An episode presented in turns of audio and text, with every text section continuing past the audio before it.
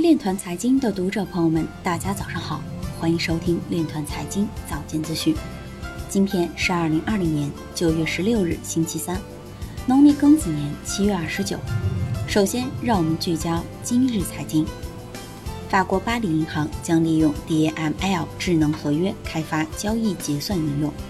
泰国央行已启动基于区块链的政府储蓄债券发行平台。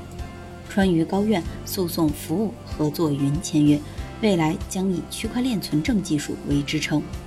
杭州市下城区设立十亿元区块链产业创投基金，扶持区块链创新企业。大流行导致全球银行业市值降低六千三百五十亿美元，近似于两个加密市场总市值。FATF 列举涉及虚拟货币洗钱等非法活动的潜在危险信号。日本交易所起诉币安，称后者在2018年黑客事件中为洗钱提供便利。后疫情时期，法定数字货币可丰富货币政策手段，助力经济复苏。古彦希表示，区块链技术及 DeFi 应用会取代目前多数金融中介服务。比特大陆表示，北京比特已重新领取营业执照，将全面恢复正常工作秩序。今日财经就到这里，下面。我们来聊一聊关于区块链的那些事儿。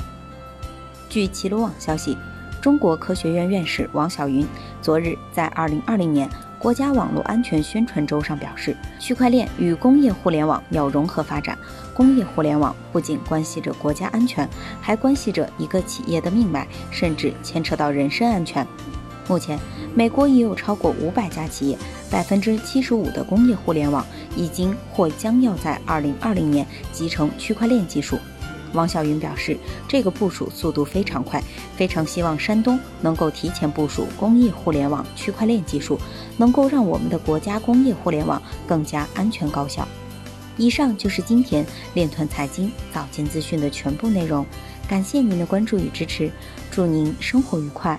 我们明天再见。